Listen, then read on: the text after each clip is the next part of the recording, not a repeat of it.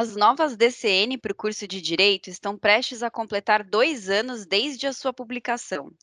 Na época, as alterações trouxeram alguns ajustes curriculares e premissas para a formação dos estudantes na área. O que mudou na prática até aqui?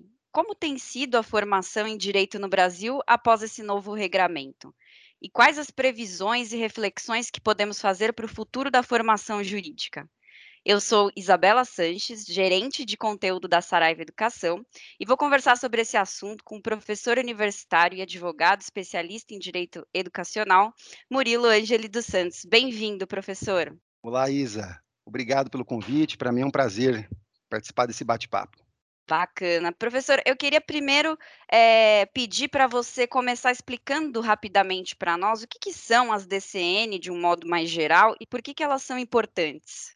Então, as DCN, é, Diretrizes Curriculares Nacionais, né, a sigla DCN, é, elas são uma das normas é, fundamentais para se fazer um PPC, que é outra das siglas, né? Educação superior, ela, ela é um setor cheio de siglas. Então, quando você vai conversar com um coordenador de curso, um diretor de, de instituição, você parece que falam outra língua, né? Porque é, são muitas siglas utilizadas. O PPC é o projeto pedagógico de curso. Então, uma das normas para se fazer um PPC é, são as DCN, são essas diretrizes curriculares nacionais. Os, os principais cursos têm DCN. Então, o direito, que é o foco aqui da nossa conversa, tinha as DCN de 2004 e que sofreram alterações em 2017, final de 2017, e que deveriam entrar em vigor. É, sofrer, os cursos deveriam sofrer alterações, adaptar os seus PPCs para essas, com base nessas novas DCN, até o final do ano de 2020, ou seja, até dezembro de 2020, para que em 2021 os, todos os alunos ingressantes dos, nos cursos de direito tivessem já com matrizes, em matrizes curriculares baseadas nessas DCN. Legal, bacana. E essas mudanças implementadas pelo Conselho Nacional de Educação na época, elas impactaram diretamente esses planos pedagógicos, né, esses PPCs, como você explicou. Na prática, quais foram as principais mudanças e adaptações que as instituições precisaram fazer? Olha, o, as DCN, quando, quando as discussões começaram, é, foi uma proposta vinda, inclusive, da própria próprio Conselho Federal da Ordem dos Advogados do Brasil. Quando as discussões começaram, se imaginava que que, as, que havia, haveria uma, uma discussão, uma, uma mudança muito maior, muito mais a quebra do, seria muito maior, a quebra do paradigma, a Mais disrupção ampla, seria né? muito maior. E, em verdade, poucas mudanças efetivas aconteceram. É, quando a gente compara o documento anterior, as DCN anterior, com as DCN atuais, é, a gente percebe que não, não tem, uma, não tem um, uma, uma disruptura muito forte. Né? A, gente tem, a gente percebe que é, uma pequena mudança, uma pequena inclusão ali, o direito previdenciário, por exemplo, ganhou uma, uma força muito grande, né? É, também algumas nomenclaturas importantes. Então, por exemplo, nas, nas DCN anteriores, nós tínhamos ali três eixos de conteúdos, né? Que não são disciplinas, são conteúdos. É, ou seja, são, são, são áreas a serem tratadas na, na matriz do curso. Então, na, em 2004, a gente falava em, no eixo de formação fundamental, eixo de formação profissional e eixo de formação prática. Agora se fala em eixo de formação geral, eixo de formação técnico-jurídica e eixo de formação prático-profissional. Então, é, o que me parece que se quis fazer é tirar um pouquinho a ênfase né, dessa, dessa parte é, das disciplinas, vamos dizer, mais humanísticas e teóricas, é, que se chamavam antes fundamentais, né, é, e agora elas se chamam gerais. Né? Parece, que, parece que não, mas para o direito e para quem é do direito, uma mudança de, de uma palavra é, é, é tudo, né? Muda a gente bastante. faz isso, a gente faz contratos, a gente, a gente trabalha com interpretação de leis, de normas, né? E, e quando uma norma é alterada, de, muda um, um grupo de, de, disciplinas, de conteúdos, muda de grupo de conteúdo fundamental para um, um, grupo de conteúdo geral, dá-se claramente a impressão de que esse grupo deixou de, de, de ter aquela relevância que tinha antes. É, também chamar, mudar o, a parte, o grupo de, de conteúdos profissionais para técnicos jurídicos, me parece também que é, houve aí uma aproximação para um tecnicismo, né? Uhum. Ou seja, para uma maior aplicação, aplicabilidade das disciplinas. E a parte prática, então, ganhou mais ainda tecnicismo. Então, ela ficou prático profissional, né? Então, o, vamos dizer que, se a gente pode dizer que as, mudan as mudanças principais quais foram, né? Então, a inclusão, né, de algumas novas, alguns novos conteúdos, né? O direito previdenciário foi o que veio com muita, muito mais força aí, como um conteúdo, vamos chamar de obrigatório, é, que não, não, tá, não aparecia antes na, na DCN. É, também as disciplinas de, de solução consensual, né, de, de conflitos, né, que é, um, inclusive, uma mudança que já vinha do próprio CPC, do Código de Processo Civil, de 2015. Então, isso já é uma adaptação necessária para os cursos. Já, naturalmente, os cursos já, já tinham essa adaptação por conta do novo CPC, eles já tinham essa adaptação é, por meios alternativos de solução de conflitos, mas as DCN trouxeram, fizeram muito bem de Com trazer. Força, né? É, e, essa, essa alteração de tornar um curso que talvez tivesse uma ênfase mais teórica, mais humanística, mais voltada à pesquisa, trazer mais para o aspecto é, prático, vamos dizer, e técnico. Uhum. E você citou, né, o Conselho Federal da OAB, né, que participou desse, dessa discussão, desses processos de autorização, enfim, eles participam, né, do processo de autorização e reconhecimento dos cursos de direito. Como que você enxerga esse papel? De repente, essa, essa veia prática que chegou nas DCN foi algo que o Conselho Federal, de repente, trouxe? Como que você enxerga essa atuação deles? Então, é, o, alguns cursos são cinco cursos eles têm uma, uma posição privilegiada, né? O, um de, o decreto 9.235, 9235, também 2017, que é um decreto que trata sobre os processos de, de autorização e reconhecimento, né? Da, da, de cursos de, de graduação, é, ele privilegia direito, medicina, odontologia, psicologia e enfermagem. Esses cursos, eles têm, além da, da autorização por parte do Ministério da Educação, eles também têm que passar pela, pelo crivo né, de um outro órgão. Então, no caso do direito, é o Conselho Federal da OAB. E isso já está previsto, não só nesse decreto, mas já está previsto no próprio Estatuto da Advocacia, a participação do, do, da OAB nos processos é, autorizativos de curso, nos processos de reconhecimento de curso.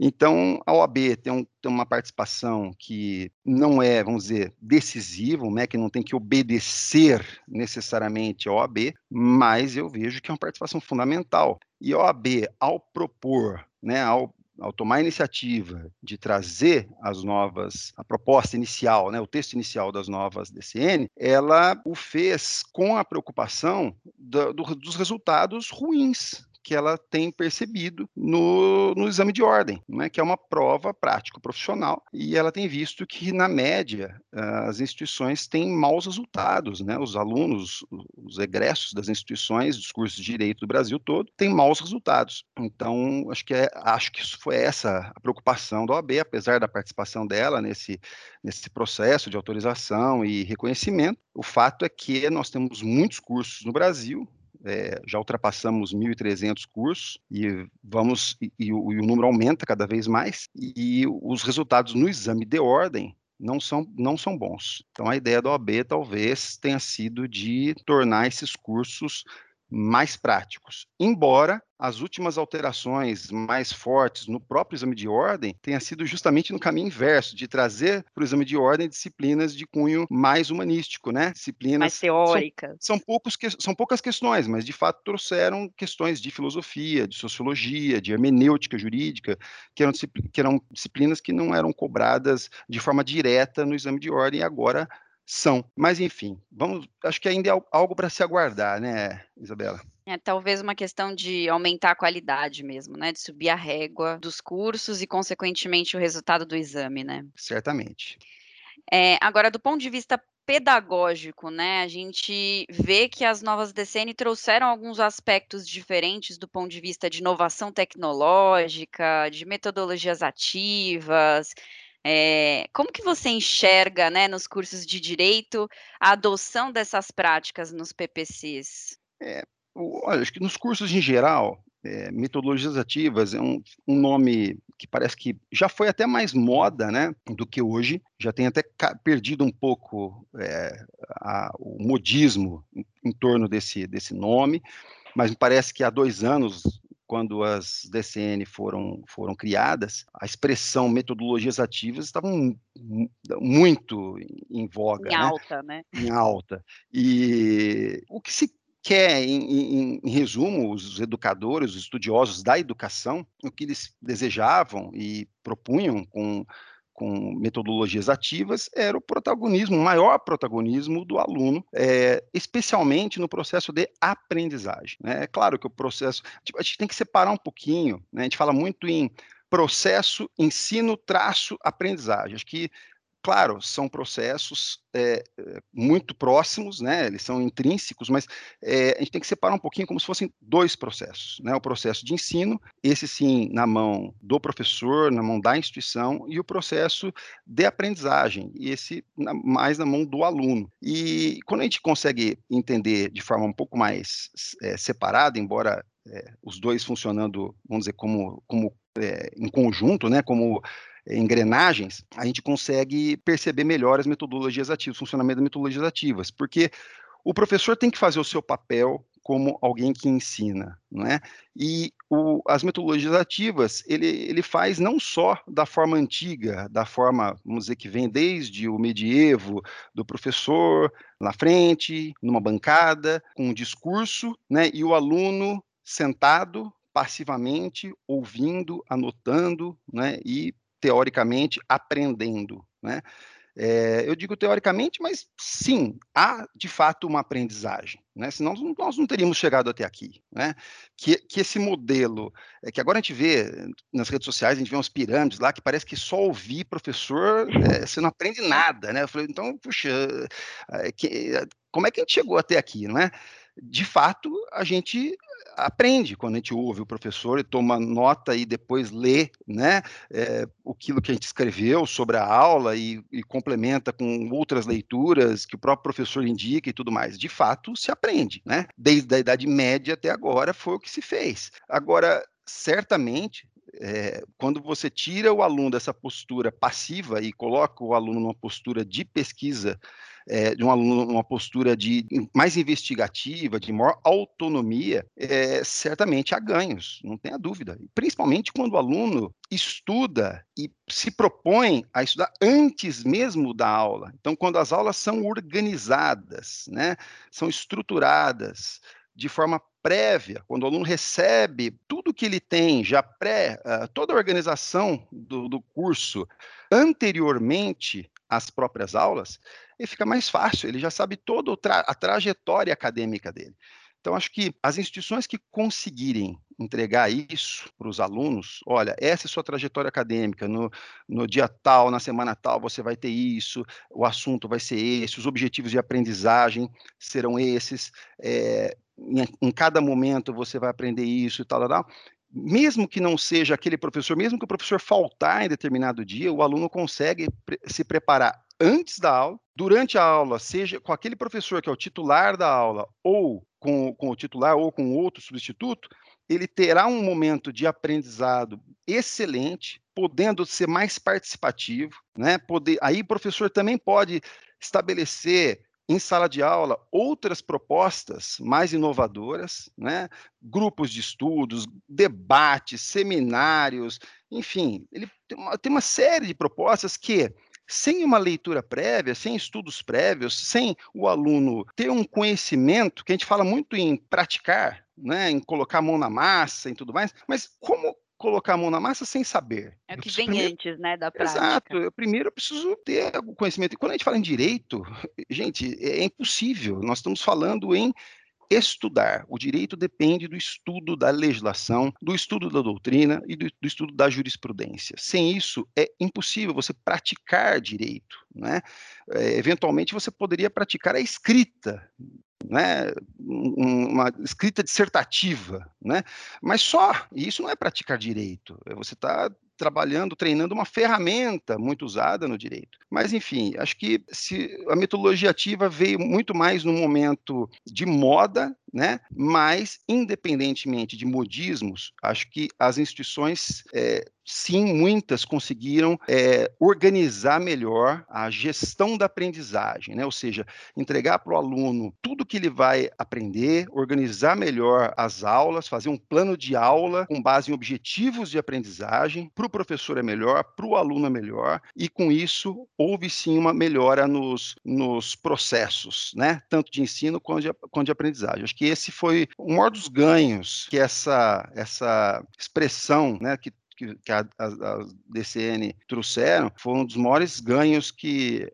o, o, ensino jurídico obteve. Só de trazer né, essa provocação já contribuiu, sim, né? Sim, porque, sim, porque eles houve, um, né, houve uma provocação muito forte. E como na, na, área jurídica a gente não, não tem a formação em educação, né, nós, nós simplesmente fomos educados. Né? Nós, nós tivemos aulas, desde a educação básica até a educação superior, mestrado, doutorado. Mas nós não, não, não tivemos, é, não fomos, não somos estudiosos da educação. Né? Nós somos estudiosos do uhum. direito. Então, os professores foram provocados e, de fato, foram em busca de ouvir pedagogos, ouvirem educadores e pessoas que sabiam sobre isso, para a gente ver o que a gente conseguia fazer em sala de aula e descobrimos muita coisa interessante. Acho que muitas faculdades conseguiram melhorar os processos educacionais. Boa.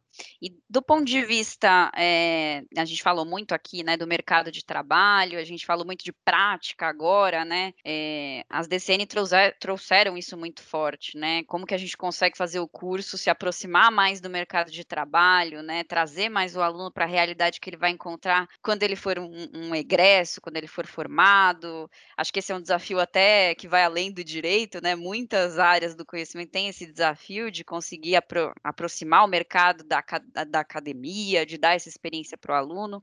Você acha que as DCN conseguiram fazer essa aproximação? Vocês acham, é, conseguiu estimular essa conexão do aluno com esse mercado? Olha, eu, eu entendo que não, Isabela. A gente as, as, DCN anteriores e as DCN atuais não, não, melhoraram muita coisa em relação a isso. O que, o, que eu, o que eu vejo é que a aproximação com o mercado de trabalho, ela vai ocorrer muito mais se as instituições conseguirem entender a sua realidade regional. E isso não é muito simples, sobretudo quando você pensa numa educação em larga escala, não é? é e é claro que uma educação em larga escala ela também ela é importante, porque ela atinge as classes sociais menos abastadas. É, é importantíssima a educação em larga escala, é, você leva a educação superior para pessoas que talvez nunca imaginassem ter acesso à educação superior, porém, quando você pensa em regionalização,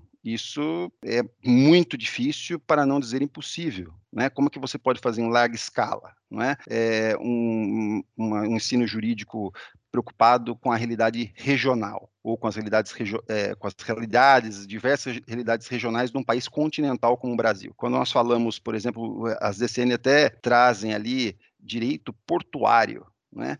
O direito portuário como uma opção de conteúdo né? não necessariamente, repetindo, não necessariamente como disciplina, mas como opção de, de conteúdo, ele é um, uma disciplina, um, um, conteúdo que faz muito sentido, ele precisa existir numa, numa, numa, numa, num município que tenha aduana, né? que tenha fronteira, que tenha porto, né, assim como o direito marítimo, né, e o Brasil é um país com uma costa extensa, com uma série de capitais na, na, na, na costeiras, né, Recife, Salvador, Rio de Janeiro, enfim, cidades importantíssimas, com, com portos importantíssimos, é, e cursos de direito tradicionalíssimos nessas, nessas cidades. E, por outro lado, é, a gente não, não, não, faria sentido um, um, curso de direito no interior né, do, do, do, Brasil, em cidades inclusive grandes ou pequenas, tanto faz, mas sem uma aduana forte, você pensar numa disciplina como, como essa, né? Poderia ser uma optativa? Poderia, mas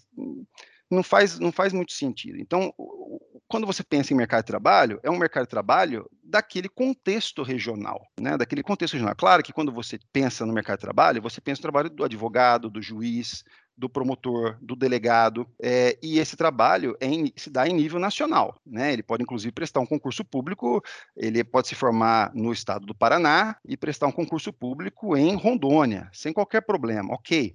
E a prova para ele é, é a mesma. Porém, é, quando a gente pensa no mercado de trabalho, a gente sempre pensa de uma forma mais imediata, né? Ou seja, que aquela região que a pessoa se formou, onde ela está com a família, né, muitas vezes já com os filhos, aqueles alunos que já têm mais velhos, que já têm é, filhos e tudo, eles não, não, pretendem sair daquela, daquela região, já estão enraizados naquela região, eles precisam se adaptar àquela região. É, essa é a maior parte da realidade, a maior parte dos alunos.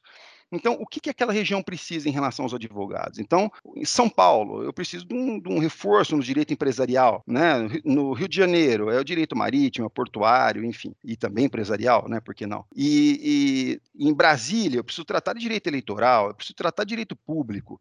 E, enfim, o que a gente precisa. No interior de São Paulo, no interior do Paraná, no interior do Rio Grande do Sul, eu preciso ter direito agrário, né? Então, a gente, a gente não pode esquecer da realidade regional para a gente ter, para a gente entender bem o mercado de trabalho. Então, por isso, mais do que as DCN, que são nacionais, a melhor forma de atender o mercado de trabalho é cumprindo o instrumento de avaliação de cursos, que é um outro documento que você tem que, juntamente com as DCN, levar em consideração para formar o seu PPC, o seu projeto pedagógico de curso. E esse, e esse instrumento de avaliação de curso, ele dá essa função ao, lá vai outra sigla, né? Ao NDE, ao núcleo docente estruturante. Quem, quem que é esse núcleo docente estruturante? É um grupo de professores que é um grupo, normalmente, um grupo mais experiente de professores, é um grupo de professores que vai ficar atento ao mercado de trabalho, aqui, às demandas do mercado de trabalho, né, as demandas regionais, e vai constantemente propor, discutir, inclusive com alunos, com colegas, alterações no PPC, né? O PPC ele é alterado e ele pode ser sempre modificado e sempre atualizado, é, deve, para né? que, deve para que o curso sempre seja um curso é, que esteja, que atenda aquilo que o mercado precisa para absorver novos profissionais, né? Porque hoje nós, os advogados eles não, não são, muitas vezes não são mais autônomos, né? Os advogados são, é, eles, eles trabalham em empresas, eles, eles são absorvidos em outras, em outras searas, né? É, antigamente, praticamente quem fazia direito era basicamente para prestar concurso público. E hoje você vê muitos sendo absorvidos por empresas para trabalhar não só na área é, jurídica da empresa, como em outras áreas, porque o conhecimento jurídico é considerado, em muitos casos, como conhecimento é, relevante, né? seja numa área de RH, enfim, em outras áreas. Então, é isso que esses professores ficam atentos. Em que, que eu preciso reforçar? Né? Eu preciso reforçar que área da, do, meu, do meu curso para que esse curso atenda essa demanda. Então, é, é isso que, isso que já existe e as DCN não, não atrapalham nesse sentido, e nem ajudam, elas, elas tá simplesmente tá não se metem. da instituição. É, da, da instituição e desse núcleo, né, desse núcleo docente estruturante. Certo. É, Murilo, eu queria voltar num ponto anterior que a gente já tratou, é, só porque é um, uma questão que na época causou uma certa polêmica por conta do exame de ordem, né? Que foi é, a inclusão das, das disciplinas novas, né? Você citou aí o direito previdenciário, a mediação e a arbitragem, né? Na época, professores e alunos do direito ficaram um pouco apreensivos em como isso seria abordado na prova, como que isso ia impactar na prova, e por isso que acabou criando uma certa é, polêmica. Mas eu queria ouvir de você como que você analisa essas mudanças curriculares, de onde elas vêm, elas atendem alguma demanda específica, por que algumas disciplinas acabaram sendo priorizadas em detrimento de outras. Eu queria que você explicasse um pouquinho esse ponto para nós. Isabela, imagino também que seja, assim como no caso, na resposta das metodologias ativas, é, que o momento em que as DCN foram criadas, foram propostas, é, seja também um fator determinante para uma disciplina ganhar um destaque, né? E em 2017, é, nós tínhamos uma situação de, da previdência, né? O que, que acontecia? O país envelhecendo, né? menos jovens, um país ficando mais velho, a reforma da previdência surgindo com força, a necessidade da reforma da previdência, né? É, muito forte, e acho que isso fez com que o direito previdenciário ganhasse esse destaque tão grande é, na, na, nas diretrizes curriculares nacionais. Da mesma forma como eles ganha, como ganhou-se o destaque para o direito previdenciário, talvez hoje, que já já já está reformada a previdência, tudo, talvez o destaque já não fosse tão tão grande né? É, enfim, acho que a, a, toda, toda, toda norma, né, uma legislação, quando ela é criada, ela é criada no calor né, do, do momento, né, ela, no momento histórico. Então, acho que esse é o grande, grande fator que, que fez com que algum, alguma disciplina tivesse aí um, um reforço maior. Mas lembrando, são conteúdos, né, Isabela? Então, o importante é que o direito previdenciário seja um conteúdo que não deixe de estar na matriz. Ele pode ser tratado, por exemplo, dentro de direito do trabalho tranquilamente, tá certo? Eu não preciso ter é, necessariamente uma disciplina de direito previdenciário na minha matriz, tá certo? Ele pode ser tratado juntamente com dentro do conteúdo do direito previdenciário precisa estar, mas pode ser tratado dentro de outra disciplina ou com um nome é, diferente, enfim. O nome da disciplina não é o problema. O importante é o conteúdo. O conteúdo, sim, que precisa ser tratado. Certo.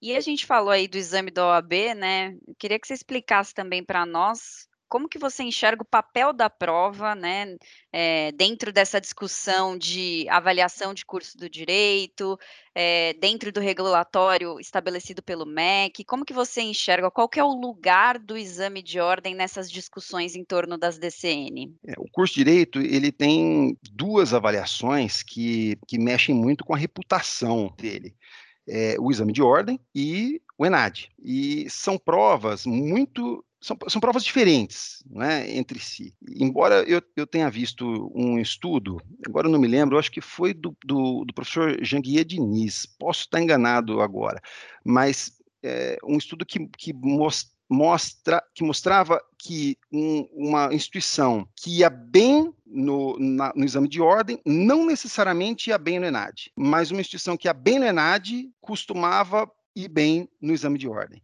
É, a prova do, do, exame de ordem é uma, é, é uma, uma prova mais é, que cobra mais o conteúdo em si, né? Ela não, ela não, não cobra competências e habilidades como o ENAD. É, o ENAD já trabalha competências e habilidades. O conteúdo é uma questão, é, é, um, é um, meio, né? Ele, ele o, a finalidade do ENAD é avaliar se o aluno tem aquela competência, aquela habilidade, que é algo previsto nas DCN. Inclusive, aumentou-se, né? Nas no, as novas DCN trouxeram esse desafio, mais competências e habilidades para serem uhum. é, ensinadas, né? Para os alunos terem, ou seja, as questões do ENAD ganharão mais eh, aspectos para avaliarem, né? Mas, enfim, o, são provas diferentes. Mas a gente consegue entender que o exame de ordem ele não vai sofrer alterações tão cedo. Por quê? Se a gente pensar que essas DCN é, entrarão em vigor a partir de dezembro de 2020, né? ou seja, em, ver, em verdade, a partir do, do início de 2021 para alunos ingressantes, quando que isso vai afetar de fato o exame de ordem? Ele vai afetar o, o exame de ordem daqui a, daqui a cinco anos, né? em 2024, 2025, que ele vai começar a afetar o exame de ordem. Mas, levando isso em consideração, né, e se é que até lá nós não teremos ainda outras, outra alteração nas DCN, é, o exame de ordem é, é poss possivelmente ele tenha alguma alteração em termos de edital, que o direito previdenciário ganhe uma maior relevância, um maior peso, é, que disciplinas como filosofia, sociologia, hermenêutica jurídica percam relevância, enfim, não tem uma relevância tão grande, mas tem lá né, duas questões que, que têm o peso ali, que deixam os alunos preocupados, que afinal de contas, né, pra, você tem que acertar o máximo possível de, de, de, questões, e às vezes o aluno fica por uma, por duas, enfim, ele não quer correr o risco, né? E, Há uma tendência, sim, em, em exame ser adaptado, não tenho dúvida, mas não é algo imediato, até porque as DCN têm tempo ainda para serem colocadas em prática. Mas, enfim, é, pode ser até que elas sejam alteradas, né, Isabela? Então, o, o exame de ordem, o que, ele, o que ele não vai deixar de ser é a prova que não vai tratar tanto das competências, assim como o ENAD. Eu que, eu que eu não consigo enxergar isso em todas as, as, todas as discussões que eu já participei, de comissões de ensino jurídico da OAB, eu nunca vi é, pelo menos na, nas, nas reuniões que eu já participei, é, agora com, com a pandemia, a gente consegue participar muito mais, né, por conta do, do dessa vantagem que a gente tem te, da tecnologia, a gente consegue é, ser mais onipresente, né, e participar de muita coisa, acompanhar muita coisa, muita coisa gravada, né, e eu não vejo a OAB caminhando para um lado de, de avaliar competências, eu não vejo. É, eu vejo a OAB continuando com, com o caminho que é muito parecido com o caminho dos concursos, que é um caminho mais é, de cobrar o conteúdo, o conteúdo em si, não as competências. E o ENAD continuando com a ideia das competências. Então, de fato, para as instituições é um desafio imenso, né? Você precisa do ENAD para o seu curso ser bem avaliado, você precisa da OAB para o seu curso ter uma boa reputação, para o seu curso ser é, bem reconhecido pelos próprios estudantes, pela própria OAB, enfim. Para coordenador de direito, ser coordenador de direito não é fácil. São muitas chancelas, né, digamos assim, né, para que o curso seja considerado de qualidade. Muitas pessoas participando, né, dessa, dessa régua, digamos assim. Certamente. A gente está se encaminhando para o fim da nossa conversa, Murilo. Eu queria, para finalizar, é, pedir para você trazer as suas considerações finais sobre como que você enxerga o futuro da formação em direito aí no Brasil. Não é uma pergunta fácil nem simples, mas a gente já falou um pouco sobre isso. É, o que, que você teria a dizer aí de, de considerações finais nesse sentido? Olha, Isabela, o que eu vejo é o seguinte: nós temos uma, uma nova geração é, que cobra muito pela prática. É, alunos novos chegam com 18 anos na, na instituição e eles querem muito saber de prática, né? querem praticar. São alunos ansiosos, é, alunos que já têm muita afinidade com tecnologia, é, professores que talvez ainda não tenham, ou talvez, vou, vou até mudar um pouquinho, talvez não tivessem tanta afinidade com tecnologia antes da pandemia, inclusive eles tinham até algum, alguns tinham até aversão é, no direito, estou falando sempre do direito. É, com a pandemia, acho que isso se perdeu um pouquinho, os professores perceberam que a tecnologia só ajuda, é muito boa para nós, facilita a nossa vida, é, mas o fato é que os alunos cobram os professores, querem usar mais tecnologia, sim. É, então, nós temos isso. Querem, querem mais prática, querem uma, uma geração né, de, de mão na massa, e o curso de direito é um curso que depende muito da teoria. Né? Sem uma teoria muito bem consolidada, muito bem estudada, muito bem aprofundada, discutida, é, com os vieses do direito, você não vai conseguir fazer bem né? Então o tal do cultura maker, é, o maker vai ser um bad maker, né? Você tem que é, fazer, mas infelizmente não é um curso técnico. Eu não aqui não falo de, de, forma desrespeitosa ao curso técnico, de forma alguma. O curso de direito é um curso que precisa de pesquisa e pesquisa aprofundada, porque a gente trata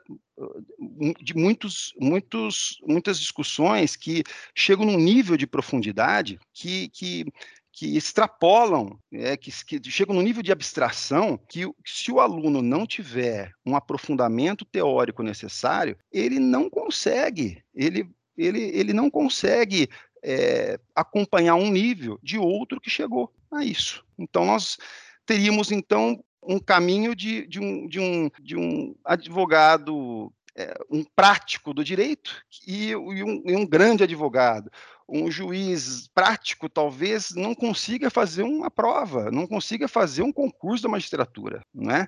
Essa é a realidade. A prova da magistratura, o, nível das questões é um nível de, intelectual, é um nível de conteúdo teórico, de profundidade teórica muito, muito grande, Ministério Público, né? Então, assim, essa geração é uma geração que é diferenciada. O que eu acho que os professores precisam, os professores de direito, é simplesmente tentar se aproximar mais desses alunos, perceberem que o aluno precisa de maior protagonismo, é, também perceberem que o professor não é mais o centro né, do, do, da, das atenções, que o professor não é mais o dono de tudo, e o professor ele passa a ter um papel que é muito relevante, é um papel que é de curador, que ele é de orientador. Esse é o principal papel do professor de direito.